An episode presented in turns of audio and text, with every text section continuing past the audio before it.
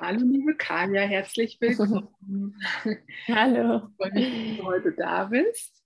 Und da geht es heute um das Thema Partnerschaft, Partnerinnenschaft, offene Beziehungen und mhm. Elternschaft und wie sich das vereinen lässt und wie ihr das so lebt. Ich habe gehört, ihr lebt eine offene Beziehung.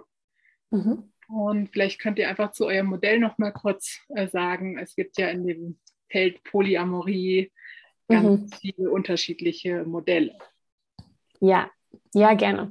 Ja, weil das war für mich auch ähm, total wichtig. Ne? Also ähm, irgendwann kommt ja da so der Punkt und dann entdeckt man ja, ah, es gibt ja auch noch was anderes als Monogamie. Und dann ist es aber einfach, es ist ein total großes Feld und jeder lebt es anders. Und deswegen ist es so wichtig, sich da erstmal überhaupt reinzufuchsen und zu schauen, okay, was, ja, was kann ich mir vorstellen, was sind meine Lebenswünsche und Beziehungswünsche. Genau, und wir sind gelandet mit dem klassischen, also es ist relativ weit verbreitet in der Polyszene, ist einfach dieses Primary Second. Und das heißt, dass wir eine Hauptbeziehung führen. Ähm, ne, wir, sind, wir sind ein Familiensystem und wir sind gerade auch ein geschlossenes Familiensystem. Das heißt, es ist einfach relativ klar so von, wir sind nicht darauf ausgerichtet, ähm, dass wir irgendwie zeitnah eine dritte Person mit aufnehmen und zu einer Triade werden. Ähm, genau, und ähm, mein Partner hat ähm, jetzt schon eine längere Liebschaft und ich gehe manchmal auf Dates. Genau, und da, da sind wir irgendwie einfach flexibel. Mhm. Ähm, genau. Das Thema Polyamorie vielleicht einfach nochmal für die Hörerinnen mhm. und Seherinnen und äh, Hörer, die es äh, noch nicht wissen. Polyamorie heißt einfach, dass man mehrere Liebesbeziehungen lebt und äh, diese Liebesbeziehungen eben auch Sexualität mit einschließen, weil wir alle mhm ansonsten sowieso ganz viele Liebesbeziehungen leben. Mhm. Ja, ich finde es schön, genau. Zu unseren Kindern. Eltern, genau. Familie, aber auch freundschaftlich, ja. Du hast gerade angesprochen, äh, irgendwann merkt man, dass äh, Monogamie vielleicht nicht das Einzigste ist. Magst du da ein bisschen dazu erzählen, wann du das gemerkt hast, wie das für dich war? Ja, ähm, ich habe das tatsächlich schon sehr früh gemerkt. Und zwar fing es bei mir an, ähm, ich habe gerade Abi gemacht und war in meiner ersten festen Beziehung. Das war die erste große Liebe. Und ähm, der Mensch hat dann ein FSJ gemacht in Togo. Das ist in Westafrika. Und ähm, genau, da war, also da war die, das erste Mal die Frage, ja, wie machen wir es? Machen wir jetzt irgendwie elf Monate, also das waren elf Monate, glaube ich, ähm, sind wir jetzt irgendwie monogam oder ähm, also ne, lassen wir überhaupt keinen. Und damals war das ja noch, damals war ja, wenn man gekuschelt hat oder irgendwie, äh, das war ja schon Fremdgehen, das war ja schon der Betrug so damals. Und da, da sind wir schon, also bin ich schon an meine Grenzen gekommen von, warte mal, hier muss doch irgendwie was, ähm, hier, hier stimmt was nicht. Also für mich hat sich das nicht echt oder also ja, hat sich einfach. Ähm, Auferlegte Regel von, genau. wenn man es halt so macht. Genau, ja. Und das, ähm, da bin ich einfach schon früh an die Grenzen gekommen und habe das dann für mich immer wieder hinterfragt. Und das hat sich dann einfach auch gezeigt. Also es war ein wiederkehrendes Muster in meinen Beziehungen, dass immer wieder überhaupt dieser Umgang mit Anziehung im Raum stand. Ähm, ne, so, es war einfach immer Thema. Und irgendwann habe ich mir dann halt das Thema einfach wirklich angenommen und gesagt, okay, jetzt ähm, erkundige ich es eben für mich. Und das war so wichtig, weil ich war dann, ähm, irgendwann war ich in einer Beziehung, wo das eben sehr vom anderen kam und der andere eben schon viel auch ein bisschen mehr sich damit auseinandergesetzt hat, jetzt auch nicht doll, aber wie so der Wunsch danach kam. Und dann habe ich mich immer so überrumpelt gefühlt. So von, hä, ich, ich will aber eigenmächtig meine oder selbstbestimmt meine Entscheidungen treffen. Und ich will für mich erstmal schauen, was, was will ich denn? Und dann bin ich da eben in so einen Klärungsprozess gegangen, so von, ähm, was, was stimmt daran für mich, was kann ich aber eben auch nicht. Also da bin ich dann eben. Letzte Frage, die andere Person äh, hat Polyamor schon gelebt und ja, die Richtung sich mehr öffnen. Genau. Einfach das war, der Kontext. Mhm. Ja, also die andere äh, Person hat sich schon einfach viel mehr damit auseinandergesetzt und wollte von Anfang an gleich eben eine offene Beziehung oder ähm, so, und wir waren aber noch gar nicht so ganz gesettelt als Paar. Also das war noch total, ja, aber das war eben auch noch die Zeit, wo ich einfach noch, würde ich einfach sagen, dass ich noch sehr beziehungsunreif auch war. Mhm. Also ich, ich ähm, hatte noch nicht die nötigen Skills, um, um eine Beziehung aktiv mitzugestalten. Ja, ich war dann immer in dieser Rolle so von, ich habe mich angepasst, ich habe alles gemacht, um diese Liebe irgendwie aufrechtzuerhalten, habe mich total untergraben lassen oder also habe mich selber untergraben, so habe mich einfach nicht mit eingebracht, genau. Und das musste ich erstmal so lernen. Ja. Und jetzt gerade das äh, Stichwort Beziehungsfähigkeit oder Beziehungskompetenzen mhm. ins Spiel gebracht. Magst du ja. da was dazu sagen? Weil ich habe so die Idee, äh, dass da so eine Idee vielleicht auch dahinter liegt, dass es eine bestimmte Beziehungskompetenz überhaupt braucht, um Beziehungen zu leben und dann aber mhm. noch mal mehr, um auch offene Beziehungen zu leben. Ja, ja, das ist ja immer so witzig, weil irgendwie es gibt ja so, also ich habe neulich, neulich in irgendeinem Forum dann so gelesen, es gibt ja einfach Paartherapeuten, die einfach davon ausgehen, nur die Monogamie funktioniert. Und wenn wir uns jetzt mal die Lage der monogamen Beziehung angucken, dann ist es ja katastrophal. Ich sehe, also ich sehe genauso wenig funktionierende monogame Beziehungen, wie ich offene Beziehungen funktionieren, also sehe.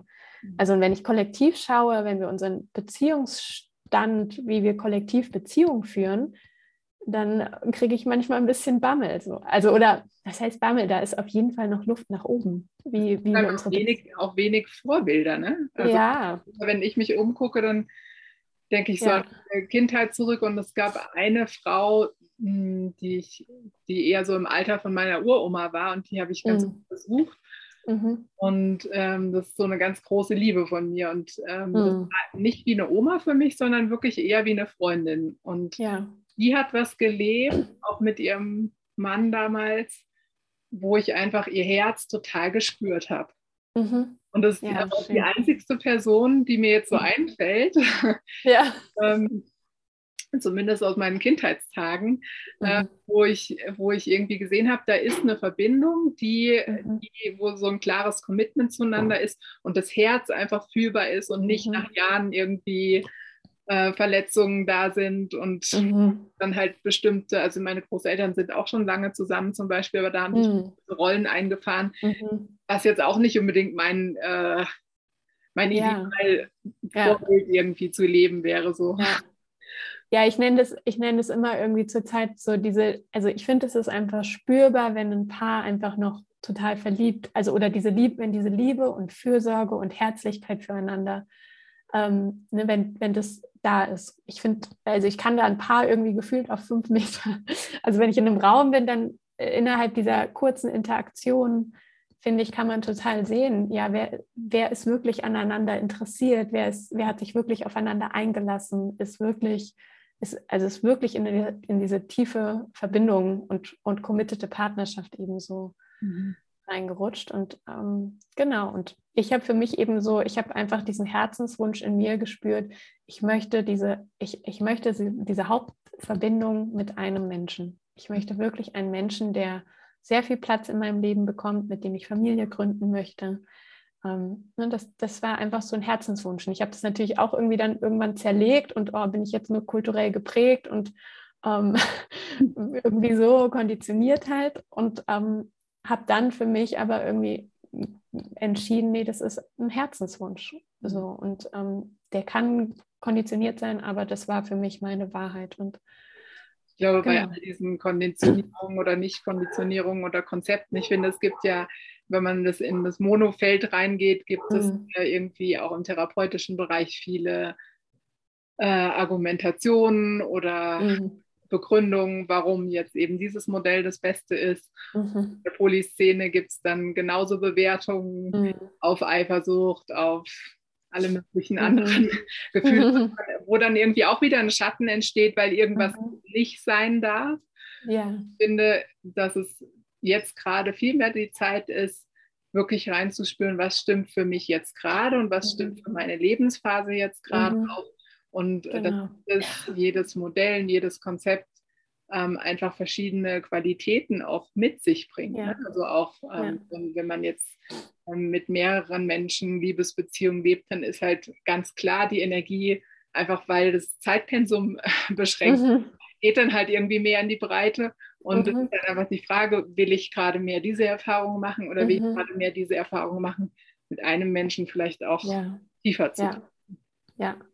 Und das sage ich immer mit den Menschen, mit denen ich auch arbeite, so seid da wirklich ehrlich zu euch. Ja, ähm, was ist also so dieses Reinspüren, was ist wirklich jetzt in nächster Zeit für euch dran? Ja, also die Frauen, die irgendwie schon einen satten Kinderwunsch haben und irgendwie total da auf der Suche sind, für die ist es vielleicht nicht dran, sich mit einem Menschen irgendwie einzulassen, der vielleicht gerade irgendwie total breit gestreut was leben möchte. Also da richtig zu schauen, passt da was oder passt da nicht? Also passt da was nicht? Auch so der eigenen Körperinnenweisheit einfach mehr mhm. zu vertrauen. Ne? Also zu ja. gucken, wie fühlt sich eigentlich was an? Fühlt sich ja. mein System gerade sicher an in diesem Kontakt? Und mhm. darauf wirklich mehr zu vertrauen und auch mehr dann auf die Konsequenzen zu setzen. Nee, es fühlt sich mhm. für dich gerade nicht sicher an, brauchst vielleicht ein Gespräch, um es das mhm. sicher zu machen. Oder ist es mhm. einfach eine Konstellation oder bringt die andere Person was mit, wo halt einfach mhm. eine bestimmte Sicherheit nicht gegeben ist, die ich aber brauche und ich muss mich dann daraus lösen. Ne? Genau, ja. Ja, das sind die ganzen Prozesse dann und ich glaube, was mir so, so ein Anliegen ist, so von wir kommen, wir kommen einfach aus total, also viele von uns haben total unsichere Bindungen erlebt in unserem Aufwachsen. Also viele von uns hatten nicht das, die gewünschte ideale Mutter oder der gewünschte ideale Vater.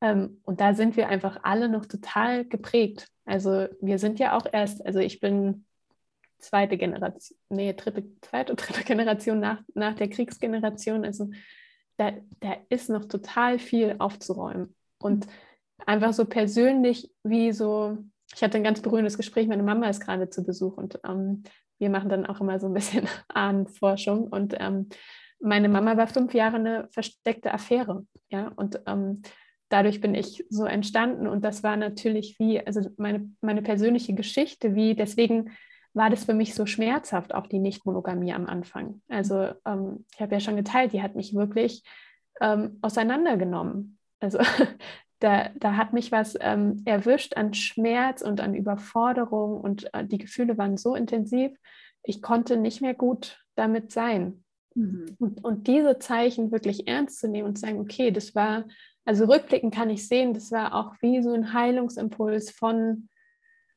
einer Ahnenlinie, von, von, also, ne, von meiner mütterlichen Linie, so die, dieses für mich sozusagen, nee, ich möchte eine primäre, also ich möchte die Nummer eins sein. Und das war so schwer für mich, weil ich schon in dieser Polyszene war. Mhm. Ja, und da, weil du gesagt hast, so dieser Schatten, da mich so rauszuarbeiten und zu sagen, nee, ich, ich möchte jetzt wirklich mal an erster Stelle sein und für jemanden anderen, also diese so zu merken, jemand anderes, ähm, ja, für jemand anderes bin ich wirklich die wichtigste Person mhm. in, in seinem Leben. Und, und das war mein Herzenswunsch. Und da bin ich ähm, dem bin ich dann so treu geblieben. Und ich glaube, das ist ein Grund, warum ich das jetzt auch eben so erfahren kann.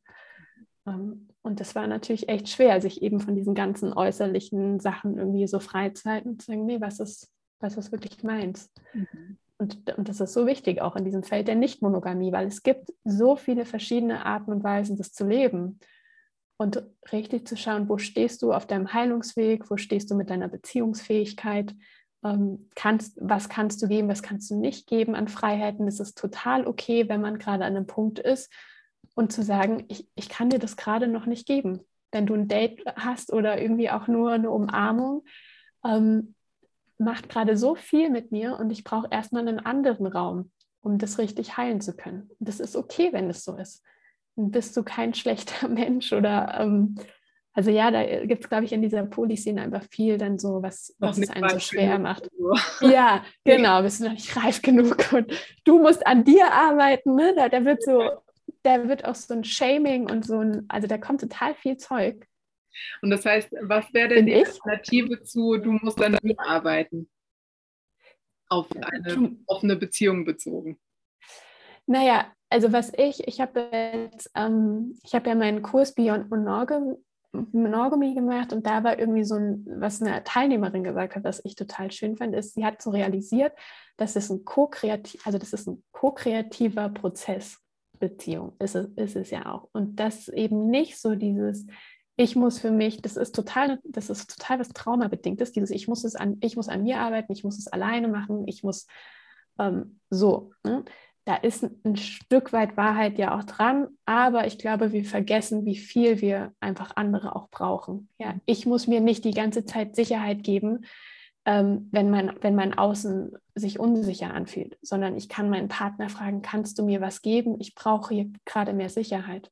Und diese Brücke zu schlagen, ne, dieses so, ich, ich zeige mich mit meiner Bedürftigkeit, ich, ich vertraue darauf, dass ich mit meiner Bedürftigkeit auch willkommen bin und kriege das, was ich brauche, damit ich mich mehr entspannen kann. Und suche nicht die ganze Zeit den Fehler bei mir und warum kann ich mich nicht mehr entspannen und locker sein. Und ähm, so, das, das ist total, finde ich, immer noch ein totaler kultureller Mindfuck. Glaube, da können die beiden Modelle eigentlich auch letztendlich noch ein bisschen was voneinander lernen. Ich denke, dass es dass es irgendwie so eine Entwicklung gab, so dass es Monogamie das eine Modell war und mhm. irgendwie da ganz oft dieses Topf-Deckel-Modell und mhm. irgendwie gegenseitig ergänzen und dann aber eigentlich auch nur auf einem Bein stehen und das mhm. anderen brauchen, um dann letztendlich wieder zwei Beine zu haben. Das ist, finde ich, ein Modell, was nicht funktioniert, weil wir haben, wir Menschen haben einfach zwei Beine. Mhm.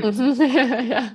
Und das andere Modell ist halt ähm, irgendwie, ja, wir haben, wir haben beide zwei Beine und, äh, und dann irgendwie mehr diese, diese Individualität zu betonen, mhm. da irgendwie auch wieder die Brücke zu schlagen, in beiden Modellen letztendlich, ähm, dass es dass wir Freiheit und Bindung brauchen und dass eine Beziehung ja. eben auch ein Bindungs ja. Ähm, ja, ein, ein Verbindungsmodell ist. Und ja. braucht es denn dafür, damit das Verbindungsmodell gut, gut funktionieren kann.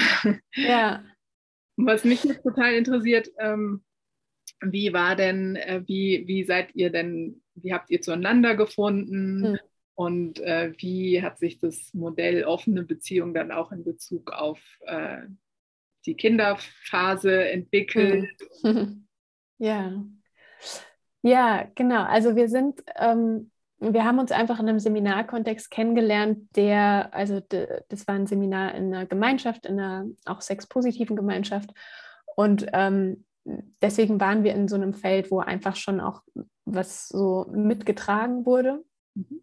Und ähm, genau, da haben wir uns kennengelernt und ähm, dann haben wir eben so diesen ersten Versuch gestartet und der ist einfach gescheitert.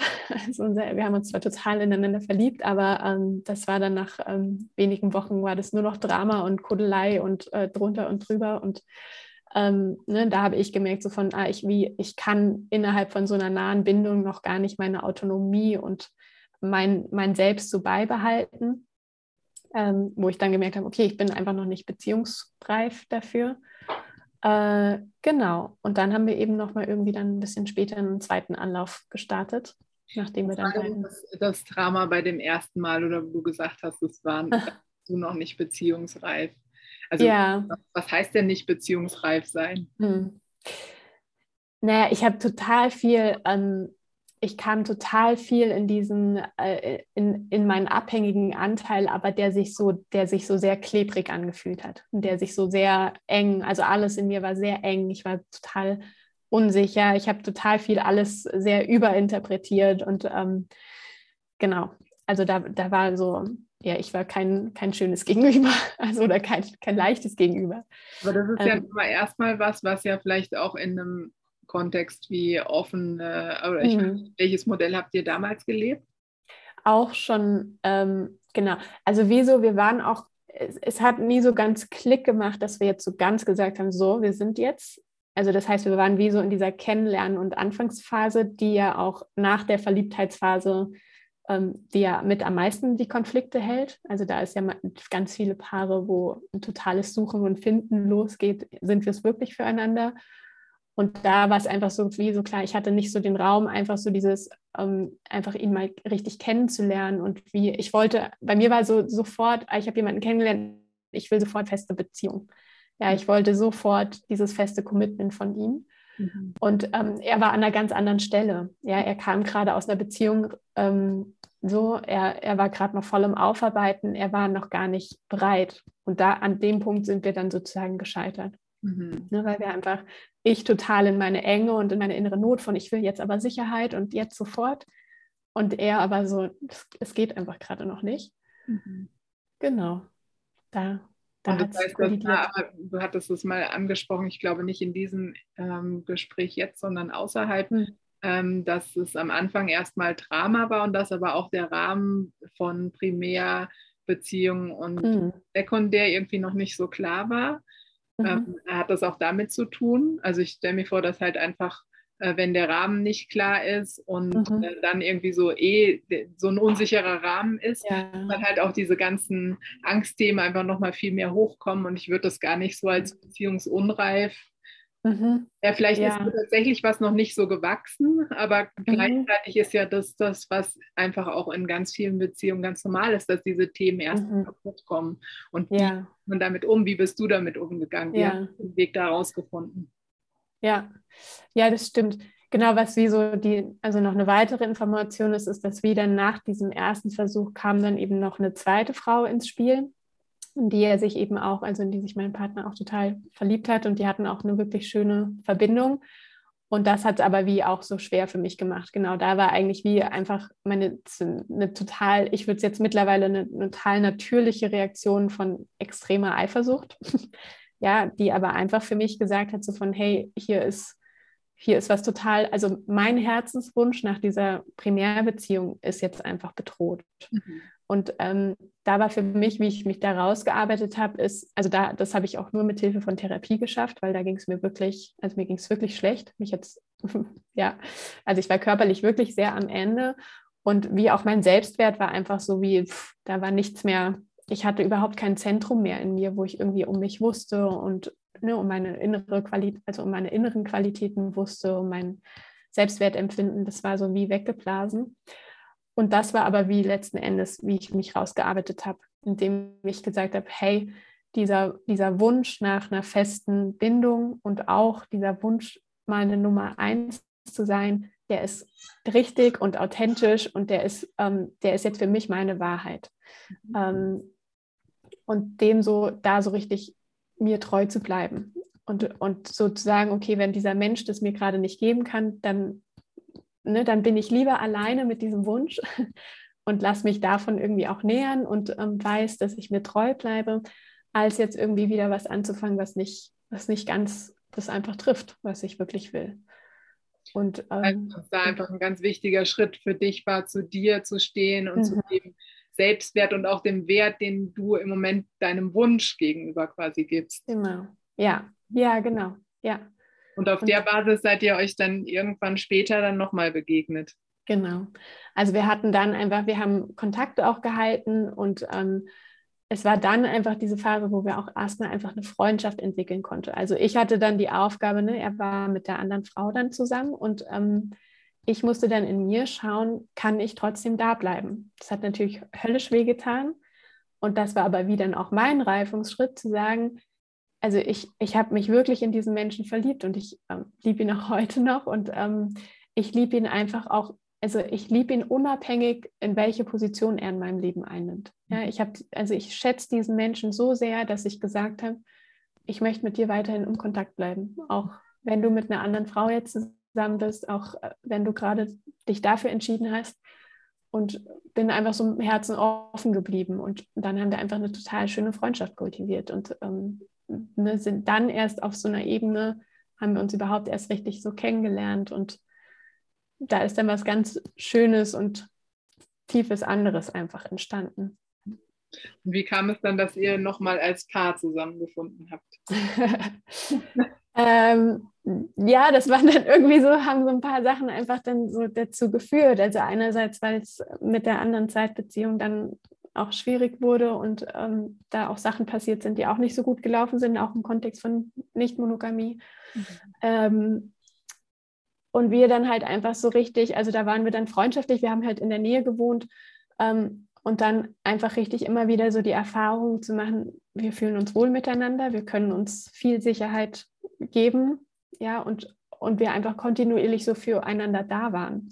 Mhm. Und dann ist es so relativ fließend ähm, hat sich das dann so ergeben, dass wir immer mehr die primären Bezugspersonen füreinander wurden. Also dass wir immer mehr einander angerufen haben, wenn was los war, dass wir uns ausgetauscht haben, also dass wir uns Halt gegeben haben, dass wir so wirklich aufeinander bauen und zählen konnten und dann eben dann genau dann wurde ich halt irgendwie unerwartet schwanger so und dann, und dann war eh so so dieser Moment so von okay und jetzt braucht es einfach nochmal so richtig diese tiefe Entscheidung und die haben wir dann einfach auch, ähm, wo, wo, wir einfach uns füreinander, also einfach, aber wo wir einfach ineinander so gespürt haben, so nee, wir, wir sind es jetzt füreinander. Wir, wir sind ein, ein super Team.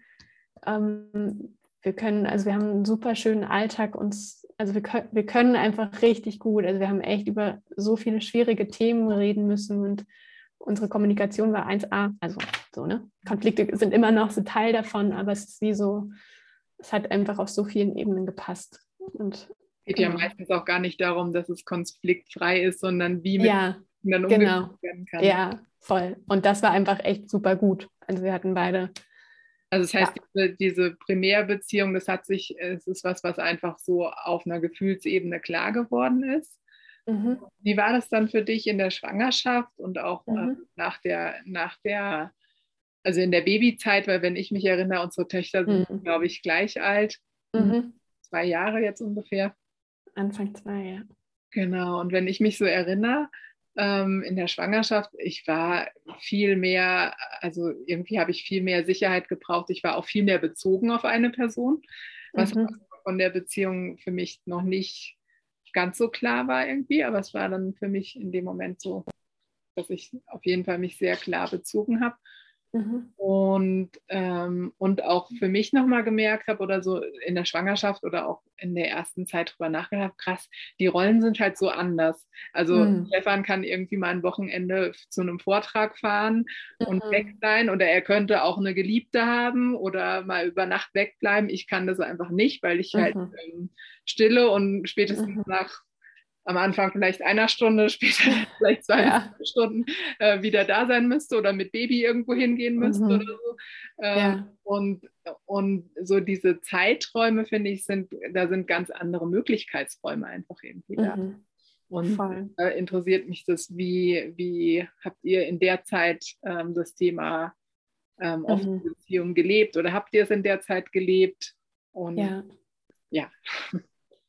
Also wir haben es eingeschränkt gelebt. Wir haben schon auch gesagt, ähm, also es gab jetzt nie explizit, wo wir gesagt haben, so jetzt sind wir richtig monogam, sondern wir haben einfach immer wieder sehr dynamisch und flexibel geschaut.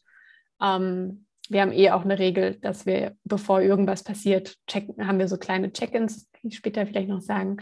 Ähm, genau, und ähm, es war schon klar, dass während der Schwangerschaft wir einfach wie ähm, das, es hat sich weniger eben dann so ergeben, dass mein Partner jetzt Dates eben außerhalb hat und ähm, so, sondern dass wenn wir gemeinsam in Räumen waren, jetzt mal während der Schwangerschaft, ähm, gemeinsam irgendwelche Feiern oder auch mal eine Party irgendwie so war, dass wir dann einfach gemeinsam geschaut haben, hey, haben wir gerade Lust, irgendwie mit anderen rumzuknutschen? Ist das gerade okay?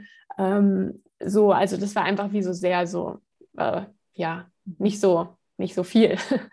ähm, dann nicht gerade so, wenn, wenn man mit Partner oder wenn du mit Partner unterwegs bist und auch irgendwie in diesem Schwangersein, mhm. viel mehr noch dieses Bedürfnis ist, ich will, dass du jetzt bei mir bist mhm. und hinter mir stehst. Und, äh, ich will jetzt ja. vielleicht gar nicht sehen, dass du mit anderen rumknutschst mhm. und auch attraktiv findest oder so.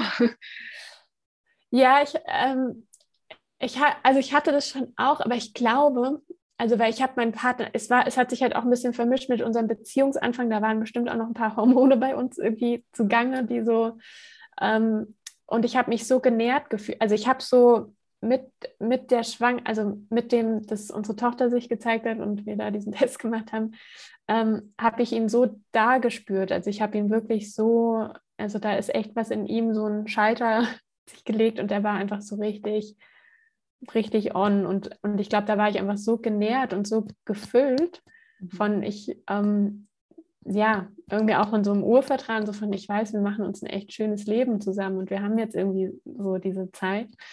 Ähm, dass wir uns einfach und, und genau, und das war irgendwie, ist ja auch einfach, ja, also ich habe so, ich, ich knutsch total gerne rum und ich ich finde das irgendwie auch super einfach, wie wenn mein Partner einfach mal rumknutschen kann und, und dann können wir irgendwie, kuscheln wir uns ein und dann ähm, tauschen wir uns aus und oh, wie war das denn und wie hat die geküsst und wie hat die geküsst und so. Also so, da sind wir auch irgendwie albern und oder ähm, haben da unseren Spaß dran, ja, dass wir einfach uns freuen, wenn der andere ähm, da mal kurze Ausflüge machen kann.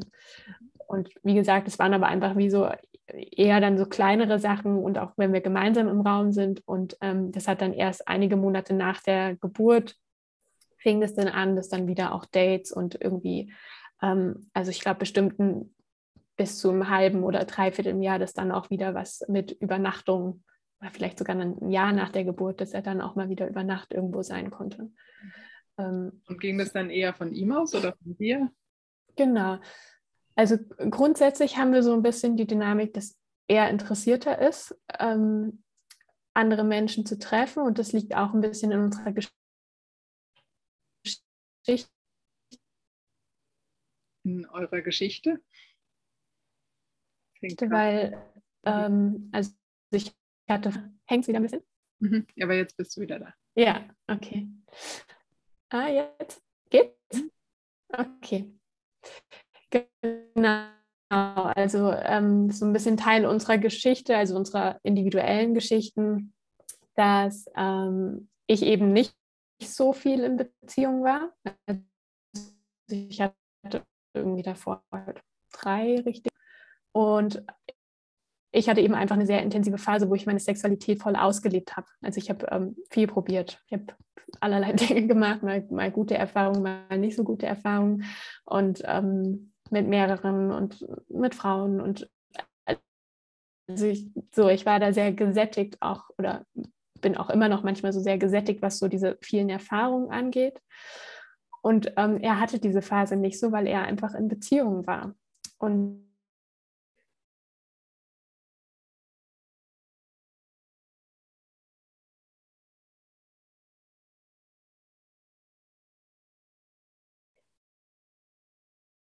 Jetzt geht's weiter. Ja. okay. Ähm. Das Internet hier macht mich in Peru echt nur wahnsinnig. Ja, ich glaub's dir. Du arbeitest schon. Ich höre ich höre hör dir so gerne zu und bin so ganz gespannt dabei. Und dann merke ich jedes Mal, wenn das Bild hängt, so, dass ich die ja. Luft anhalte. Ja. Aber ja. Ja. Wir, wir schauen einfach, ob es stabil bleibt und sonst finden wir irgendwie eine andere Lösung. Ja. Ähm, also genau. gerade dabei, dass du dich ähm, schon mehr ausgedrückt hast sozusagen und ja, ja, noch äh, eben eine andere Beziehungsgeschichte hatte, mehr in Beziehung war und jetzt quasi mhm. in dieser Phase ist noch einfach ja. Hunger zu haben irgendwie auf. Ja, ja. Ja, und wie so meine Aufgabe dann war, das wie so, also mich daran zu erinnern, wie wertvoll eben diese Zeit für mich war. Also ich habe das so gebraucht für meine Selbstfindung und auch für meine sexuelle, also für meine sexuelle Entwicklung war das so wichtig und ihm das jetzt eben auch zu ermöglichen, in, in der Form, wie es unsere Beziehung eben einfach geben kann. Genau, und was irgendwie auch richtig wichtig war, es war so dieses Männerbild. Also ich hatte dann immer wieder so Sätze von, ähm, ja, der ist irgendwie nur geil und will irgendwie einfach nur rumvögeln und so. Und da richtig so zu merken, nee, das, ähm, weißt du, meine Tochter? Ja. Die will zu mir, weil sie. ähm, Mal, ja, vielleicht Pause machen und äh, du gehst kurz. Geht es kurz? Ja, dann mache ich einfach. Ja, so. Okay. Genau, eine kurze Kinderpause, wie das mit Kindern ist. ja. Genau, ähm, ich war bei dem, dass ich so mein Männerbild ähm, in mir einfach auch ähm, hinterfragen musste, ne? dass ich ähm, nicht meinem Partner unterstelle, ja, der ist irgendwie nur geil und will rumvögeln, ähm, sondern richtig ihn da zu sehen ihn als Mensch zu sehen, ihn als sexuelles Wesen zu sehen und richtig so zu spüren, er hat damit, also ähm, die, die, seine Absicht damit ist, ähm, ist gut, ist, ist nicht böswillig, ist nicht unbewusst, er versucht da jetzt nicht irgendwie was mit auszuleben, ähm, irgendwelche Selbstwertthemen zu lösen oder so, sondern einfach nur ein Interesse an, einem, an einer authentischen Begegnung mit anderen, die eben Sinnlichkeit und Sexualität auch mit ein, mit ähm, äh, einbe einbeziehen kann. Einbezieht, ja. ja. Ähm, und da musste ich richtig in mir arbeiten. Also da hatte ich selber noch, also ich hatte keine gute Beziehung zu Männern und ich hatte auch kein gutes Männerbild und ähm, musste einfach da richtig an mir arbeiten, dass ich so sehe von, ne, dass ich auch ein innerliches Ja zu dem Trieb im Mann einfach auch ähm, kultiviere.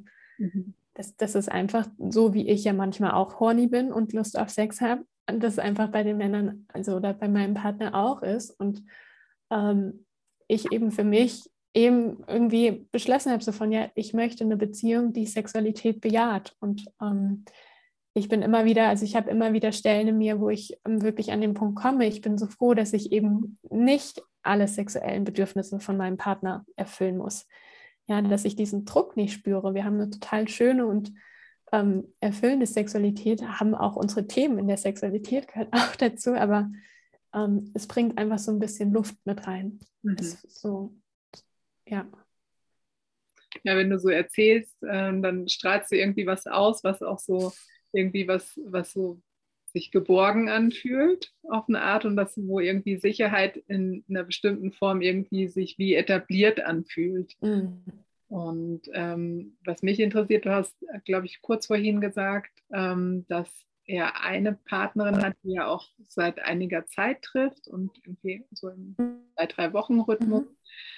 Äh, wie war das denn für dich, ähm, gerade auch am Anfang, wenn dann äh, quasi klar ist, es ist jetzt nicht nur ein Treffen oder zwei, sondern es entwickelt sich mhm. irgendwie eine Art von, von Beziehungen vielleicht mhm. auch? Mhm.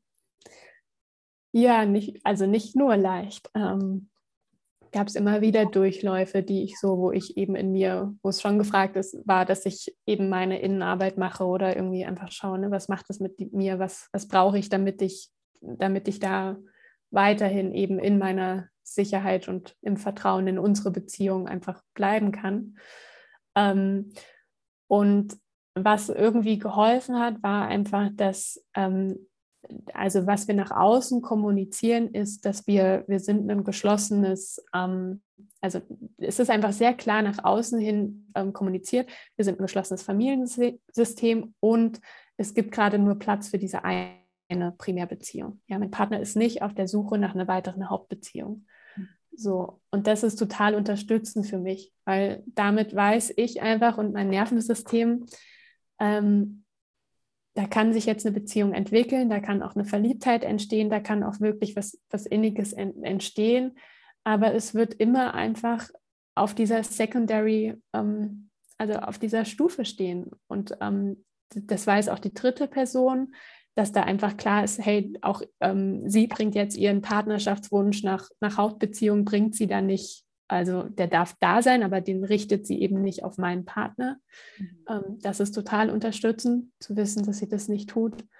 Ähm, genau, und das, das, also da ist einfach wie so eine Klarheit mit im Raum, die, die mich total unterstützt. Also ich weiß, dass selbst wenn jetzt irgendwie da eine Verliebtheit irgendwie mal länger andauert, ich weiß ganz tief in mir drin, mein Partner verlässt mich deswegen nicht. Ja, der, der schmeißt nicht das, was wir uns jetzt echt irgendwie auch stellenweise mühsam aufgebaut haben, schmeißt er nicht einfach so weg. Und dass unser Familiensystem auch einen, also das hat so einen unbezahlbaren Wert. Mhm.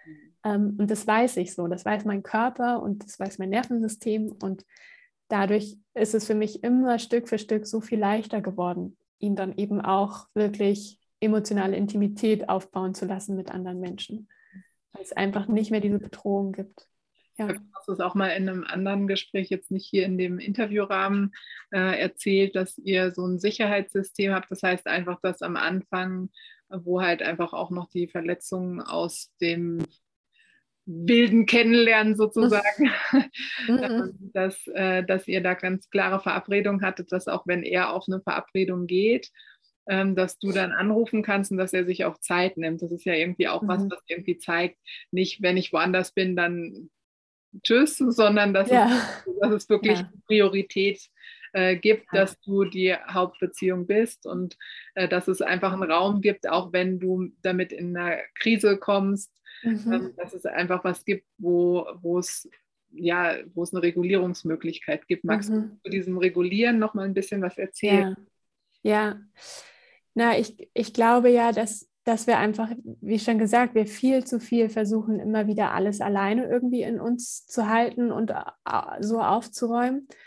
Und ähm, also ich glaube, für mich war das so ein wichtiger Schritt, wenn nicht sogar mit einer der wichtigsten, dass ich auf die Idee gekommen bin, hey, ich muss dich erreichen können, wenn ich irgendwie zu Hause bin und abschmiere ähm, brauche ich, also brauche ich dich. Ich könnte natürlich auch versuchen, eine Freundin zu erreichen und mir das von anderen zu holen, aber es ist so viel effektiver und so viel schneller, wenn ich meinen Partner, meinen Gegenüber wirklich dann mal spüren kann, seine Liebe wieder spüren kann, er mich rückversichert, dass alles okay ist, dass er mich nicht verlassen wird. Ne? Diese ganzen Ängste, die ja dann hochkommen innerhalb von kürzester Zeit.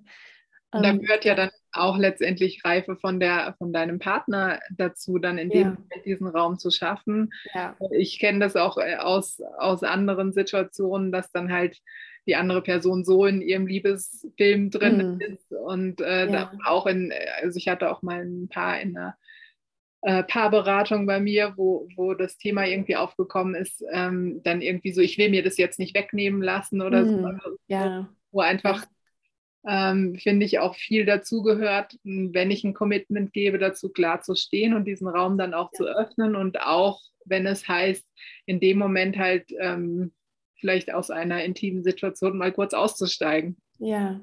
Und das hat ja, auch ganz viel mit Vertrauen zu tun, ähm, dass ich nicht jetzt alles leben muss, damit, damit es äh, damit mir später niemand wegnehmen kann, sondern einfach irgendwie in einem Vertrauen zu sein, ja, da ist eine Grundhaltung da ähm, mhm. Von, von der Möglichkeit und es wird jetzt gerade was anderes von mir gebraucht. Und das hat, finde ich, mhm. auch mit Erwachsensein zu tun oder ja. Erwachsenwerden. Ja, an der Stelle muss ich meinen Partner sehr, also ich habe einen unglaublich reifen und, also, und emotional erwachsenen Partner er, erwischt oder mir ausgesucht. Also da, da war ich schon auch sehr picky, weil ich wusste, das braucht um das, ähm, um dieses Modell leben zu können, brauche ich ein klares Gegenüber. Und ich brauche einen Gegenüber, der, der wirklich feinfühlig ist, der auf mich eingeht, der wirklich emotional, also das, das Spektrum an Emotionen wirklich irgendwie ähm, so, und da sind wir sehr ausgeglichen. Also wir, so, ähm, da ist, niemand ist von uns jetzt irgendwie emotional weiter oder weniger weit. Und genau dieses, ne, ich, also ich nenne es einfach auch diese Komponente von bewussten Verzicht, dass wie und, und ich habe so trotzdem ein ganz großes Herz für Männer, die so eine große Autonomiewunde haben, ne? für die das wirklich, das bedeutet dann wirklich für sie, dass irgendein Teil in ihnen nicht leben könnte. Ähm, und es ist dann manchmal wirklich so schlimm, das auch ernst zu nehmen, ne? das nicht irgendwie so klein zu reden. Ähm, genau, aber eben, also. Aber ich glaube, der Punkt ist ganz kurz, muss ich noch, ja. äh, will ich kurz reingehen.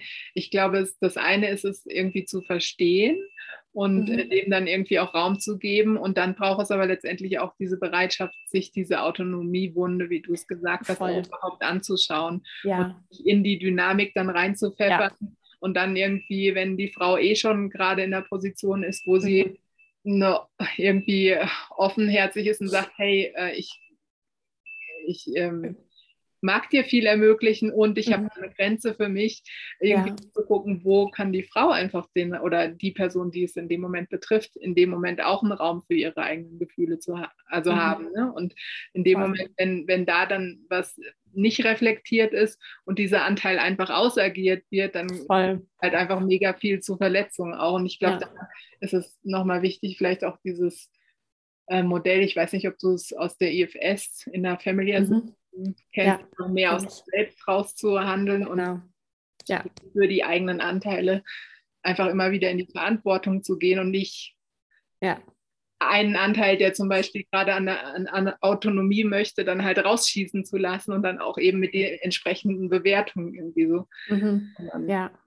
ja, absolut, kann ich nur unterstreichen, ne? aus diesem erwachsenen und zentrierten Selbst eben zu schauen, ähm, ja, und da, da ist wie auch so eine, ähm, wie so ein Abwägen, was dann auch passiert. Ja, ähm, also so, wenn ich jetzt nochmal dieses Verzicht nehme, ne, für mich ist es dann gar nicht, also oder mein Partner hat das so schön formuliert, für ihn ist es dann gar kein Verzicht, weil er gibt mir ja dadurch was, was ihn total erfüllt. Also ne, er findet darin auch einfach, also das Gefühl, wenn er hat, wenn er mich, wenn er dann sieht, hey, sie entspannt sich wieder, sie empfängt meine Liebe, ähm, ne, sie lässt sich so, ihr geht es einfach wieder gut. Das ist für ihn ebenso eine Erfüllung auch. Und damit ist wie so dieses Verzichtthema wird so, er, er wägt dann einfach ab, was ist ihm auch gerade wichtiger und, und richtet sich eben auch nach seinen Werten. Und da war es für mich natürlich immer wieder total hilfreich zu spüren, natürlich sind, sind seine Dating-Erfahrungen und die Liebschaften sind ihm wichtig, aber die wichtigste Stelle ist unsere Verbindung und ob es uns miteinander gut geht. Und das da, heißt dadurch, auch, wenn du ein Veto einlegst und sagst, du jetzt ja. habe ich keine Kapazität dafür, dass Voll. es einfach auch völlig in Ordnung ist und sein kann. Ja, und dann betrauert er das, dafür sind ja seine Gefühle da, ja, benutzt er seine Gefühlskräfte, betrauert es, ist vielleicht auch mal stinkig, ähm, richtet es nicht, ist jetzt nicht irgendwie enttäuscht äh, von mir, sondern wertschätzt mich dafür, dass ich meine Grenze setze und ähm, kann das in sich halten. Ne? So dieses, dieses Bedürfnis in sich zu halten. Ja, ich habe Lust auf andere, aber wenn es jetzt wirklich gerade uns, unserer Familie und also, ne, also unserer Partnerschaft und es hängt ja unser ganzes Familiensystem mit dran. Wenn, wenn bei uns der, ähm, wie ist dieses Sprichwort, wenn irgendwas schief steht, der Wind schief steht? Nee, da gibt es irgendwie so ein Sprichwort, keine Ahnung. Ähm, das hat ja einen Einfluss auf unser Familienklima. Und einfach so zu merken, da hängt gerade, also in der Zeit, wo wir, wo wir, jetzt sind, hängt da viel zu viel mit dran, dass wir jetzt irgendwelche Experimente machen, die ähm, total, also die uns verletzen, die uns total rucklig machen oder wackelig machen. Ähm, das ist einfach nicht mehr die Zeit dafür. Und deswegen sind wir jetzt so richtig klar geworden, haben unsere verschiedenen Systeme, mit denen wir uns Halt und Sicherheit geben, haben dieses Stufensystem, haben regelmäßig Check-ins vor den Dates, während den Dates, nach den Dates. Also so, ne, dass das einfach alles wirklich integriert werden kann. Magst du da ein bisschen was dazu erzählen zu dem Stufenmodell und auch was ihr einfach für ja. eure Partnerschaft tut, dass die einfach gut genährt und ja. ja, eure Basis für alles andere sein kann?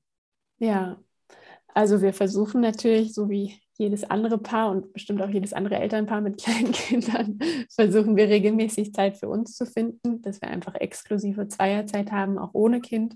Mhm. Ähm, genau, das geht natürlich mit Unterstützungssystemen geht es. Manchmal geht es ja auch, ist es für viele Paare auch schwierig, diese Zeit zu finden. Ähm, wir versuchen auch immer wieder bewusst uns Zeit für unsere Sexualität zu nehmen, dass wir uns einfach die Themen, die zwischen uns sexuell sind, auch wirklich anzuschauen und da einfach wie so dran zu bleiben, ähm, immer wieder auch neue Sachen miteinander auszuprobieren, jetzt mal sexuell gesehen. Und genau, also das ist sowieso, was uns einfach total lebendig hält. Jetzt fangen wir eben auch eventuell bald an, so ein bisschen mehr zusammen zu arbeiten. Ähm, da ist einfach auch das Trauma, Trauma-Thema ist einfach unsere gemeinsame Leidenschaft, das uns total verbindet. So, das ist das. Und was wir so jetzt mit, mit der Nicht-Monogamie so an Strukturen entwickelt haben, sind einfach wirklich dieses immer wieder zu schauen, welche Kapazität ist gerade bei uns beiden da, um so zu schauen, also es ist dann wie so diese Abwägung, was darf während dem Date passieren, also so zu schauen, was davon kann ich dann wirklich gut integrieren. Also auch richtig so realistisch zu schauen, ja, wie sieht denn unser Kalender dann in, der, in den folgenden Tagen darauf da ein, also aus? Sehen wir uns, sehen wir uns nicht, ähm, sind wir voneinander getrennt, weil das macht einen heiden Unterschied. Wenn er ein Date hat und wir dann mehrere Tage uns nicht sehen, ähm, haben wir nicht so diese Chance, beieinander zu landen wieder. Und ähm, genau, da sind wir einfach irgendwie feiner geworden, um richtig zu schauen, wann passt wo, wann was. Und vielleicht hört sich das für viele zu rigide an, aber für uns ist es einfach die beste Lösung zurzeit. Also alltagspraktisch zu gucken, was, was mhm. geht und was, äh, was passiert auch danach. Es sind danach irgendwie genug Zeiten miteinander mhm. wieder zu landen. Genau. Du hast jetzt gesagt, dass ihr so ein Stufenmodell habt. Was, ähm, was ja. wir darunter vorstellen? Ja, also wir haben so, ursprünglich gab es mal so drei Stufen. Da ist einfach wie so, ähm, es ist so ein bisschen äußerlich geordnet, der Grad an körperlicher Intimität, der so passieren darf. Und ich weiß, das ist manchmal nicht so ganz, manchmal äh, vermischen sie sich so, aber es ist einfach wie so eine Richtlinie für uns. Und da ist die erste Stufe so Knutschen und Kuscheln. Und die zweite Stufe ist dann mit genitalem Kontakt und auch mehr Nacktsein. Und die dritte ist dann einfach ohne Grenzen, wo einfach alles passieren darf, was passieren darf. Ähm, mm, genau, und ähm, ja, also es ist wie so, wie so einfach Grenzen eben auf so ein bisschen auf dem körperlichen und ähm, die Reaktion, die wir oft kriegen, wenn wir dieses Stufensystem teilen, ist wie so, ähm, ja, aber was ist denn mit, den, mit der inneren Grenze? Also man kann ja nicht kontrollieren, was für Gefühle passieren, also entstehen oder ne, was für eine Intimität entsteht. Und das ist ja meistens das viel Schlimmere oder was mehr sich mehr bedrohlicher anfühlt. Genau, und da gibt es einfach wie so einfach diese Haltung so von, hey, das darf passieren, das darf entstehen. Und dadurch, dass unsere Beziehung so stabil ist und wir so immer wieder eine sichere Bindung miteinander kultivieren, können wir das wie aus diesem Ort heraus einfach halten. Also dann, ne, dann darf man eine Verliebtheit irgendwie passieren und sich vielleicht auch weiterentwickeln, aber es gibt einfach ein ganz klares, wir verlassen uns nicht, nur weil wir uns jetzt mal kurz verlieben oder also ne, da, da gibt es so ein, und das hört sich für viele echt, weil es, es gibt ja auch noch total schräge Liebesbilder. Ich habe erst neulich mit meiner Mama jetzt auch drüber geredet, dass wie so, wenn Schmetterlinge im Bauch sind und alles so aufgeregt ist, also so typische Verliebtheitsanzeichen, dann wäre das das Zeichen, wie viel man einen Menschen liebt oder, oder ne, so. Und das ist ja noch irgendwie total schräg. Also wir haben noch kulturell überhaupt kein erwachsenes Liebesbild, was mhm. es wirklich heißt, einen Menschen zu lieben.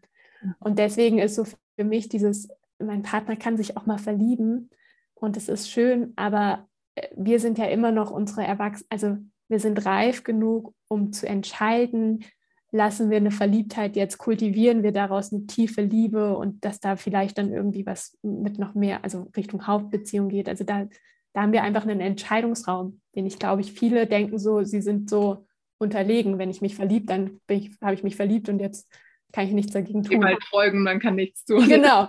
Das heißt, wenn ich mich verliebt, das heißt, dass ich jetzt äh, in eine feste Beziehung mit diesen Menschen muss und Kinder kriegen muss und so. Also das ist noch so dieser logische Gedanke und das, das ist, ist halt ja bei vielen ganz oft so der erste Kuss und dann ist man zusammen, ne? Und ja, ja. Und dann denke ich mir so, kann man vielleicht noch gar nicht so viel sagen, wie wie ist dieser ja, eigentlich? Genau. Und mich hat, mich hat mal so irgendwie so ein Zitat oder so ein Spruch total abgeholt. Du willst, also je nachdem, es gibt ja auch für manche Menschen, die sind gar nicht auf der Suche nach einer Lebenspartnerschaft. Aber also ich war auf der Suche wirklich nach einer Lebenspartnerschaft. Und also schau genau hin, mit wem willst, also wen wählst du da, mit dem du eventuell potenziell dein ganzes Leben vielleicht sogar gestalten willst, wenn man noch so auf dem Trip ist, wenn man sagt, nee, ist mir jetzt nicht so wichtig aber sich richtig Zeit zu lassen, dieses Kennenlernen. Also deswegen bin ich rückblickend auch so froh, dass unser erster Versuch so gescheitert ist, dass wir einfach so Zeit hatten, ähm, diese Kennenlernphase und wirklich tief ähm, zu schauen, ja, sind wir wirklich auch krisenfest, ja, also so können wir wirklich ähm, das Leben und diese Herausforderungen, die das Leben so bringt und Elternschaft ja auch bringt, können wir die wirklich gemeinsam meistern. Mhm.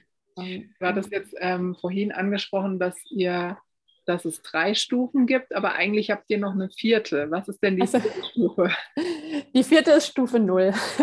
Die ist einfach so, wenn wir so, ähm, wenn wir einfach merken, so von, hey, heute geht irgendwie gar nichts. Wir sind ja. selber irgendwie ein bisschen an unseren Beziehungsthemen am Arbeiten, ähm, sind irgendwie in einer wackeligen Phase. Das passiert ja auch manchmal noch. Ich habe meine Tage oder was auch immer, wegen irgendwelchen Gründen, wo dann einfach auch mal gut ist zu sagen, so, und jetzt ist einfach nur mal Freundschaftskontakt. Also oder einfach nur mal, ja, genau, meinetwegen also verorten. Freundschaftskontakt. Genau, ja. Also Freundschaftskontakt einfach ohne, genau. ohne jetzt irgendwie. Ja. Und wie ist das genau? Ähm, wie kommuniziert ihr das auch zu anderen? Also woher wissen die anderen, welche Phase ihr gerade, welche Stufe ja. gerade habt? Genau. Da haben wir die Regel oder die, das, was sich etabliert hat, ist wie derjenige, der auf einem Date ist, ähm, hat die Verantwortung, unsere gemeinsamen Grenzen zu kommunizieren. Mhm. Das heißt nicht, dass dann irgendwie jetzt mal angenommen, die Liebschaft jetzt von meinem Partner muss mich jetzt nicht anrufen und irgendwie vor dem Date fragen, ja, was ist denn für dich okay?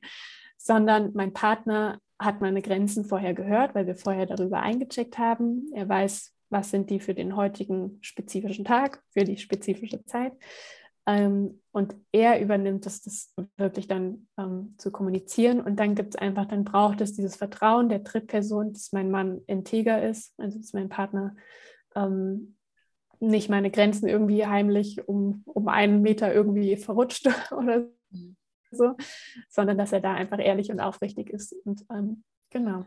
Du hattest jetzt gesagt, dass es eine andere Person gibt, die jetzt schon über einen längeren Zeitraum da ist bei deinem Partner. Mhm. Ähm, ist es so, dass du die Person kennst, dass ihr auch im Kontakt seid? Also es gibt ja auch manche äh, Therapeuten und Therapeutinnen, die in dem Polykontext arbeiten, die irgendwie sagen, dass es total wichtig ist, dass man eben mhm. auch mit der Person ähm, auf die man eifersüchtig ist oder so, dass man mhm. das auch dieser Person direkt sagen kann. Was denkst mhm. du dazu?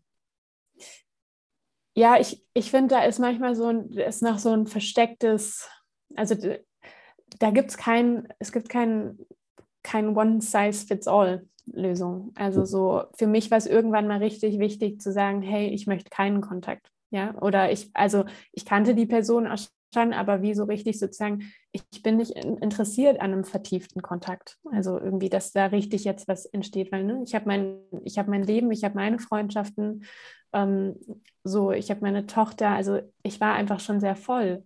Mhm. Und ähm, für mich war das ein wichtiger Schritt. Einfach sozusagen, nee, muss für mich nicht sein, ist auch für mich zu, also passt einfach nicht in meinen Alltag rein. Ja, früher habe ich mich dann gezwungen, die ganzen Menschen oder Frauen dann so kennenzulernen und habe gemerkt, eigentlich hat es nicht mehr gestresst. Mhm. Ähm, so, und ich glaube, wenn da. Individuell zu gucken, was passt wirklich. Genau. Manchmal, manchmal ist es ja auch eine gute Erfahrung, einfach ähm, ein Gefühl ähm, auch nochmal zu teilen mit einer Person oder ja. so. Und Voll. manchmal passt es auch einfach nicht. Also dann einfach wäre deine ja. Haltung ja. so ähnlich wie meine auch einfach individuell zu gucken, was Voll. wird gebraucht. Ja. ja. Und, und sag mal, wie ist es für dich? Ähm, also ich merke, wenn ich so in, also ich war auch schon mal in einer geling, also in einer gelungenen ähm, polyamoren ähm, mhm. Beziehung, die hat einfach dadurch gut geklappt, weil wir beide richtig gut kommunizieren konnten mhm. darüber und so in der Verantwortung auch waren. Und ich habe irgendwann für mich gemerkt, so, boah, mir ist das aber auf Dauer zu anstrengend. Einfach der Fokus mhm. ist immer, es ist einfach, egal ob ich jetzt die Primärperson war, es war in dem Moment auch so, ähm, dass es sich einfach so ergeben hat, dass ich mehr die, die Erstperson irgendwie war. Mhm. Ähm, und gleichzeitig habe ich aber so gemerkt, dass es mich auch, dass es mich irgendwie trotzdem auch Energie kostet, mhm. dass einfach immer wieder noch eine andere Person mit im Feld ist und ich immer wieder mhm. reinspüren muss und abgleichen muss, wie ist das jetzt, passt es für mich oder nicht. Mhm. Und dass es schon auch ganz schön viel Arbeitsaufwand ist. Mhm. Ähm, mhm. und manchmal so, also es war für mich dann einfach an irgendeinem Punkt die Entscheidung, nee, ich äh, habe jetzt auf darauf keine Lust mehr. Mhm. Ähm, ich mag jetzt einfach mehr in die Tiefe tauchen mit einem Menschen. Mhm. Und, ähm, und mir war es einfach zu anstrengend, vor allen Dingen, wenn ich mir jetzt so denke, dass ich auch noch viele andere Projekte habe, die mir echt am Herzen liegen und auch ein Kind mhm. ja auch was ist, was mhm. einfach ganz viel Aufmerksamkeit sowohl von dir als auch von deinem Partner als auch irgendwie mhm. gemeinschaftlich braucht. Ähm, mhm. Wie geht es dir mit dem Fokus? Ja, ja, ich glaube, das, das ist wie so das Schöne, was sich so entwickelt hat, ist, ähm, dass es eben nicht mehr so, also es gab diese Phase, wo dieses Thema hat gefühlt alles eingenommen. Es war so omnipräsent die ganze Zeit. Mhm. Und das ist jetzt so schön, wie ich habe das Gefühl, unser Familienleben hat viel mehr Priorität, ähm, unsere Arbeit. Also es, es ist einfach so, es hat sich so eingegliedert und es hat nicht mehr diesen immer und überall. Und wie auch schon gesagt, unsere Check-ins zu dem Thema sind viel kürzer geworden. Also es gibt nicht mehr so viel immer wieder. Am Anfang war das ja immer, eben war das so ein totales Ding, dieses emotionale Reinspüren und Schauen und das dann verarbeiten. Und jetzt ist es einfach viel, dadurch, dass wir es jetzt schon ein paar Mal gemacht haben, ist irgendwas viel leichter geworden und nimmt nicht mehr so viel dieser emotionalen Kapazität in Anspruch. Mhm. Ähm, also jetzt kann ich irgendwie genau, hören, dass, dass, dadurch, dass es jetzt eine Person ist, die irgendwie regelmäßiger mit, mit da ist, ja. vielleicht auch nochmal ja. entspannter, ja. wenn jedes Mal wieder so diese Anfangsaufregung mhm. ist, was passiert da jetzt? Äh, geht, ist da so ein tiefes Gefühl, dass es vielleicht auch, dass die Person vielleicht auch woanders was leben möchte mhm. oder äh, irgendwie tiefer gehen will. Das ist ja ganz oft so am mhm. Anfang nochmal einfach sehr, mhm. sehr aufregend auch immer wieder. ja. Ja, das und was, was eben aber auch noch so unterstützend war, ist wirklich wie so, ähm, ich spüre von meinem Partner, dass er eben gerade nicht darauf ausgerichtet ist. Also ich kann so richtig spüren, dass er da so richtig klar in sich ist, dass er jetzt nicht irgendwie auf der Suche ist nach eben nach einer, Haupt, nach einer zweiten Hauptbeziehung oder nach was wirklich noch was anderweitigem zu vertiefen. Und ähm, Ausrichtung finde ich immer so schön, weil es gibt einfach so, so Klarheit oder so eine Richtung, also für mich ist Ausrichtung ein sehr wichtiges Wort. Worauf sind wir ausgerichtet als Paar? Und dadurch, dass ich ihn da so klar spüre, mhm. ähm, selbst, also wir hatten jetzt mal eine Phase, wo er irgendwie auch ähm, verschiedene Menschen äh, so getroffen hat und diese Aufregung von, oh Gott, was passiert, ähm, ist einfach wie weniger geworden, einfach weil ich so spüren kann, hey, es geht, es geht um Kennenlernen, die werden wahrscheinlich eine gute Zeit haben, es wird auch aufregend sein, aber ich kann mich so, so, why bother, so nach dem Motto. Also ich kann mich irgendwie so zurücklehnen und ähm, freue mich dann auch, was von ihm zu hören, aber ich weiß so, es, es, es, wird mich einfach nicht mehr so bedrohen, wie es mich am Anfang bedroht hat. Das heißt, es ist einfach so die Sicherheit in eurer Beziehung mehr gewachsen ja. und du dich einfach mehr rein ja. entspannen kannst. Jetzt arbeitest du ja auch ähm, in dem Bereich ähm, Traumasensibilität, mhm. traumasensitive Arbeit. Mhm. Würdest du sagen, dass, oder was würdest du sagen, braucht es, auch damit traumaerfahrene Menschen, was ja in irgendeiner Form, in irgendeiner Form ähm, sind, geht gleich weiter. Ja, alles gut. Genau, was, ähm, was würdest du Menschen raten, ähm, die eben auch so einen Traumahintergrund haben? Ähm, würdest du denen generell von diesem Modell abraten oder würdest du die mehr, äh, ja, was sind die Sachen, worauf du nach deiner Erfahrung nach also was dafür mhm. wichtig ist, was dafür dazugehört, mhm. äh, damit es gut gelingen kann und sich mhm. das Nervensystem entspannen kann und nicht mhm. in Dauer Aufregung irgendwie so drin hängt. Mhm. Ja, ja, voll. Manchmal ist äh, es auch was, was, was so äh, gerade Trauma ähm, erfahrene Menschen. Ähm, soll ich kurz Pause machen? Also wir können auch versuchen weiterzureden. Ich meine nur äh, wegen Video, dass deine Tochter auch im Video ist. Ich weiß nicht, wie du damit Ach bist. Ach so. Ähm, Wäre jetzt okay für mich, glaube ich. Okay, gut. Ja.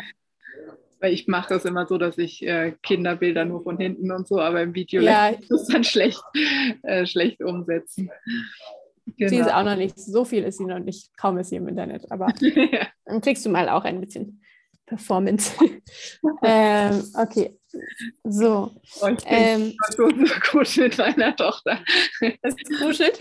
Nee, Oder dass was? einfach dann kommt und die Ohrenstöpsel nimmt. Ja, ja, ja. Ich hatte letztens auch eben meine Traumaausbildung, da hat sie dann auch immer schön gewunken. Das war sehr süß. Ähm, genau, also ja, ich, mhm. zum Thema Genau, Traumasensibilität. Ja, ich, ich habe tatsächlich eine Podcast-Folge auch in Planung mit dem, so, mit dem Titel ähm, Ist eine nicht monogame Beziehung mit, mit Bindungstrauma überhaupt möglich oder so? Und ähm, also jetzt mal so. Jetzt fällt mir gerade ein, was ich noch sagen wollte, weil ganz ja. oft ist es ja so, dass Menschen, die halt eine Traumaerfahrung haben, wenn es noch nicht irgendwie wirklich äh, aufgearbeitet ist, ähm, ganz oft auch in Situationen wieder landen, wo eben mhm. Aufregungssituationen gerade auch wieder passieren. Mhm. Und da sind ja also gerade auch diese äh, offenen Konstellationen prädestiniert dafür, dass man genau dort dann landet und ja. äh, dann Möglichkeiten hat, irgendwie auch zu sehen, aber was ist da eigentlich? Ähm, ja, aber was, was ist deine Meinung dazu, zu offenen Beziehungen und ja. braucht es dafür, dass auch traumasensitive Menschen es vielleicht leben können, wenn sie ja. wollen? Ja, ja. Na, das so ein bisschen, also ich hole kurz aus, aber wie ähm, die Monogamie wird ja auch oft äh, so ein bisschen dafür benutzt, eben dieses, diese Sicherheit zu kreieren. Und ich glaube eben, dass so eine ganz tiefe Sicherheit von was anderem herkommt. Also, ne, also die Art und Weise, wie ich jetzt meinen Partner spüre, wie er für mich da ist und sich um mich und unsere Verbindung kümmert und auch die emotionale Arbeit macht, das gibt mir viel mehr Sicherheit als jetzt die Form, die wir gewählt haben. Und ähm, Menschen mit Bindungstrauma, und ich glaube, wir haben alle Bindungstrauma, die werden, also für mich war das natürlich, ich, ähm, es gab halt eine Zeit, da war das total, das war so intensiv und aufregend und ich habe mich lebendig gefühlt, ne? Und da war auch, da war dieser Kick auch irgendwie mit dabei. Und ähm, ich glaube, da verwechseln wir total viel, was eben, dass wir eben wir kommen, ganz viele von uns kommen aus unsicheren Bindungen und aus unsicheren und chaotischen Familien her ähm, zu Konstellationen. Und ne, wir suchen eben uns genau die Konstellationen, um das ja auch zu heilen. Also das Trauma will an die Oberfläche und es will geheilt werden. Und ähm, da sind, glaube ich, super viele prädestiniert dafür, mhm. sich nicht monogame Beziehungen zu suchen, die einfach total unsicher sind. Also wo es einfach diese Bindungsstile mit ähm, unsicher, ängstlich, ängstlich äh, avoidant, also ähm, fällt mir gerade nicht auf Deutsch ein. Ja. Die, die ähm, also wo, wo, wo das verwechselt wird, diese Intensität und Aufregung, ähm, das ist nicht Liebe oder das ist, das, das erinnert uns dann an ein inneres Heimatsgefühl, was wir von früher eben so kennen, ne? wo, wir, wo wir was verknüpft haben mit, das war eben früher unsere Heimat und, und, und früher unser, unsere auch Ort der Geborgenheit, egal wie schlimm unsere Familienverhältnisse waren, es waren trotzdem unsere Familie und unsere Zugehörigkeit. Und das, ähm, ne, da, da, da, verwechseln wir eben wieder sehr viel was. Wanne. Ja, du warst in der Badewanne, ich weiß. Genau. Ja. Und, und ich glaube, da ist diese, diese Arbeit an sich selber, selber eben wieder diese, eben sich seinen Bedürfnissen, ähm, diese Bedürfnisse wieder aufzudecken. Also ich dachte ganz lange so von, nee, ich will nicht so eine langweilige Beziehung und ähm, es ist mir dann alles zu öde oder so irgendwas von mir muss dann eben, also hatte dieses klassische monogame Bild eben und ähm, da, da, konnte ich mich auch nicht irgendwie enthalten. Genau. Und ähm, das ist ein bisschen zu laut. Such dir mal was anderes. Ähm, genau, dass, dass ich da einfach ähm, total in mir dieses Bedürfnis überhaupt nach, ah, ich möchte eine Ruhe in der Beziehung oder ich möchte zur Ruhe kommen, ich möchte ankommen. Ähm, ne, ich, ich möchte mich da einfach sicher fühlen und trotzdem auch sexuell mich irgendwie ähm, lebendig fühlen oder einfach mit meiner Lebenskraft im Kontakt sein. Ne? Was ja sich auch in einer monogamen Beziehung nicht ausschließt. Also ganz oft ist ja dieses Bild, monogam ist so dieser ruhige Pol oder so, aber ganz oft ist ja auch ein ruhiger Pol oder ein, ja, ein Rahmen der Sicherheit bietet auch was, wo dann überhaupt die Möglichkeit ist, auch sexuell auf einer tiefen Ebene sich einzulassen, sich nochmal ganz anders öffnen zu können. Ja, ja, total. Ja, und, und da einfach rauszukriegen, was, was brauchst, also ne, was brauchst du gerade, was, was ist wirklich so, wirklich so mal richtig tief zu gehen, was ist dein Herzenswunsch an Beziehung, was, was möchtest du da erfahren, was möchtest du da auch Neues erfahren, was, was man sich vielleicht, wenn man eben von einer stark traumatisierten äh, also Hintergrund kommt, man sich gar nicht richtig vorstellen kann. Mhm. Wie, wie fühlt sich eine liebevolle Beziehung an? Ganz viele haben da keine Bilder zu. Mhm. Alle. Und ja. Alle. Ja, alle. Alles ausgeräumt. genau. Und wie, wie, wie gehen denn die Schritte nach deiner Erfahrung, eine Beziehung sicher zu machen? Alles ich glaub, Alles ausgeräumt, ja. Ich glaube ganz viel, ähm, also ich habe sehr, sehr viel in Arbeit schon auch mit mir selber gemacht und ähm, mich sicher mit meiner Angst zu fühlen, mich sicher mit meiner Ohnmacht zu fühlen, mich sicher mit meiner inneren Not zu fühlen. Ja, diese Momente, wo ich also vor dieser festen Beziehung jetzt, wo ich ähm, so, so gefordert war, also da war ich auch in einer fetten Krise, aber wo ich so, ähm, wo ich gespürt habe, ich, ich, ich bin für mich nicht da. Also ne, ich, bin, ich bin an manchen Stellen für mich nicht da. Das heißt einfach, wenn du sagst, dich auch sicher mit deiner Unsicherheit zu fühlen oder mit deiner Unmacht, dann heißt es in dem Moment, dass du, dass, dass ein Teil in dir für dich da ist und mit dir dasteht, diese Unsicherheit und diese Unmacht anzugucken. Ich sage es jetzt einfach nochmal, es wird für dich klar, ja. aber ich glaube, ja. dass die Zuhörerinnen und Zuhörer vielleicht ja. nicht so ja. sein. Genau, also wie so ein Zentrum in mir und eben nach dem ISF so ein, so ein gesunder, erwachsener Anteil. Hey, was brauchst du gerade? Ist runtergefallen? Machst du alles wieder rein? Ähm, können wir ganz kurz? Ja, oder? Ja. Also, wir waren gerade dabei, äh, ob du ähm, offene Konstellationen auch traumasensitiven Menschen empfehlen würdest und ja. was Beziehungen eigentlich sicher macht. Einfach ja. als eine letzte Frage ja. für diesen Rahmen heute. Genau. Genau, und da meinte ich ja eben so dieses, also was, was ich einfach viel gemacht habe, ist dieses, mich sicher mit meiner Unsicherheit zu fühlen, mich, mich sicher mit ähm, meiner Wut zu fühlen, mit, mich sicher mit meiner Angst zu fühlen. Also die, so diese ganzen Empfindungen in mir von einem Ort aus zu sehen, der, der davon erstens auch frei gehalten wird, also ne, diesen, diesen Ort in mir zu finden, so ich ähm, bin nicht meine Ohnmacht, ich, ich bin nicht meine Wut. Ja, dass ich wie so eine Distanz dazu gekriegt habe und einfach einen Umgang damit gelernt habe.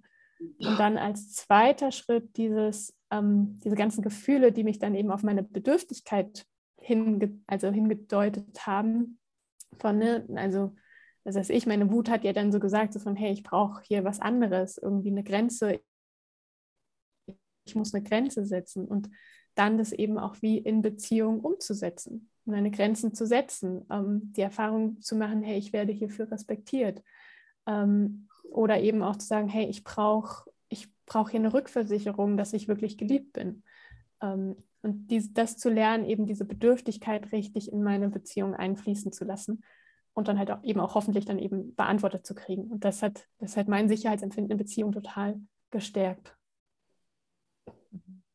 Was, wenn ich dir zuhöre, denke ich irgendwie immer auch noch, dass so ein Aspekt ist, wirklich zu dem eigenen Bedürfnis auch zu stehen und zu der eigenen mhm. Grenze, weil ich glaube, der eine Aspekt ist, zu sich selbst zu gucken und zu forschen und so die Verantwortung auch für die eigenen Gefühle zu übernehmen und sich mhm. selbst zu bezeugen, dass das irgendwie so total wichtige Prozesse sind und gleichzeitig, wenn die Umgebung aber so ist, dass sie permanent unsicher mhm. ist, ja, dann ist es ja einfach immer wieder ein Trigger irgendwie, der ja. auch der auch dazu genau. und einfach äh, auch zu gucken, was braucht es denn dafür, dass ein Kontakt oder dass eine Beziehung mhm. wirklich sicher ist oder so einen Rahmen gibt, ja. dass ich diese Forschungsarbeit auch machen kann, ohne auseinanderzufedern in dem Moment.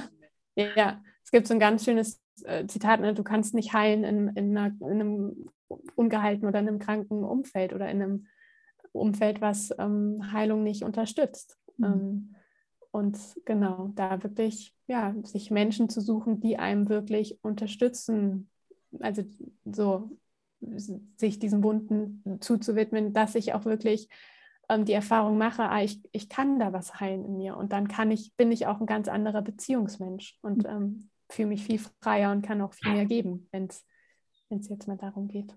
Und auch der eigenen Körperin und Körperweisheit zu vertrauen. Ja. Dieses so, wow, wo fühle ich mich denn eigentlich sicher? Und mhm. das nicht so vom Kopf leiten zu lassen, ja, ich mhm. muss da sicher fühlen, weil das und das und das ist ja gegeben, ja. sondern irgendwie wirklich zu gucken, ja, fühlt sich aber mein System, fühlt sich mein mhm. System in diesem Kontakt mit diesen Menschen gerade sicher? Kann ich ja. mich da entspannen? Und ich glaube, das ist was, was, äh, wo ich als Gestalttherapeutin immer wieder auch äh, darauf zurückkomme, dass dieses, dieses Vertrauen in was zeigt denn mir der, meine Körperin mhm. eigentlich, dass ja. es total wesentlich und wertvoll ist. Voll. Ja. Ähm, jetzt bietest du ja auch, ähm, hast du ja auch verschiedene Angebote. Magst du das einfach zum Ende nochmal sagen, was dein Angebot ist für ja. Menschen, die Punkt, Punkt. Ja, genau. Also ich ähm, arbeite jetzt gerade einerseits an einem Programm, wie so wirklich Menschen, die sich diesen Bindungsverletzungen wirklich widmen wollen, die einfach wirklich gründlich aufräumen wollen und wirklich diese stabile Selbstbeziehung eben ähm, aufbauen wollen, um dann Beziehungen, ganz egal welcher Form, wirklich ähm, führen zu können. Also gesunde und gleichberechtigte, liebevolle Beziehungen. Genau, und dann habe ich noch Beyond Monogamy als mein Gruppenprogramm, was einfach nochmal mit diesem Schwerpunkt auf offene Beziehungen und was braucht es, um in offenen Beziehungen, ähm, ja, eben so, wie, wie bildet man sich die eigenen Strukturen, die einen unterstützen. Einfach nochmal das, so den Schwerpunkt darauf. Da arbeitest du vor allen Dingen mit Menschen, die in einer offenen Beziehung leben, die auch dieses Primary, Second mhm. Modell leben? Oder genau. auch in allen anderen Konstellationen? Ähm, manchmal auch mit anderen Konstellationen, aber ich bin sehr transparent, dass ich eben mit anderen Konstellationen auch persönlich keine Erfahrung habe. Das heißt, ähm, also ich habe einfach bisher nur die Erfahrung gemacht, dass ich gescheitert bin mit dem gleichwertigen, also mit einer Triade sozusagen. Ja. Und ähm, genau, also was für uns gerade funktioniert, ist dieses Modell und wer also für die Menschen, die daran Interesse haben, ähm, genau, ist dann der Kurs gedacht. Super, vielen Dank, Kaya. Ja. Ich freue mich total, ja. dass du heute dabei warst und mit mhm. einer Reihe von Interviews jetzt auch gerade bist, die cool. Äh, in der nächsten Zeit noch anstehen. Mein Thema ist ja ganz viel auch Partnerinnenschaft, einfach auch mhm. ähm, ja so zu leben, dass es, dass es wirklich unserem Sein gut entspricht und habe mhm. dann letztes Jahr auch eine äh, neue Ölanwendung ähm, für Paare und für Menschen mit Partnerschaft mhm. und äh, ja letztendlich von Seelenebene geschenkt bekommen um sie in die Welt zu tragen. Und ich bin total gespannt. Ich bin mit ähm, der Assistentin von Michaela Huber im Kontakt. Mhm. Vielleicht werde ich sie auch noch mal in einem Interview haben und auch es werden ja. auch weitere Folgen kommen zum Thema gleichberechtigte Partnerschaft und auch mhm. gibt ja viele, viele Themen, die damit einfach in Verbindung stehen mit wie macht man das eigentlich, dass es finanziell ausgeglichen ist und alle mhm. Ja.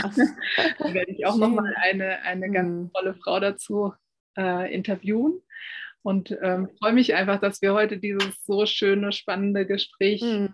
hatten und, ähm, und äh, auch auf, äh, ja, vielleicht ist es auch so ein ja, es passt einfach so gut in diesen, in diese Rahmen, in diesen Rahmen jetzt mhm. so, zu diesem Paar Thema rein, denn ich arbeite ja auch mhm. mit Einzelnen und Paaren. Genau. Ja, Na, schön. Ja, vielen Dank für deine Fragen. Ich habe sehr geschätzt die, ja, sehr, sehr feine Fragen. War sehr schön. Ich bin einfach meiner Neugierde gefolgt. Ja, ja, das ist immer mit am besten. schön. Cool. Ja, vielen Dank. Dann wünsche ja. ich einfach erstmal noch einen super schönen Tag und ähm, du kannst mir gerne noch die Links schicken zu deiner mhm. Homepage, zu deinen Angeboten. Dann verlinke ich die ja. einfach noch. Dazu. Und ja, freue mich, dass du heute mit dabei warst. Vielen, vielen Dank. Mhm. Ganz liebe Grüße. tschüss. Tschüss. Ja, tschüss.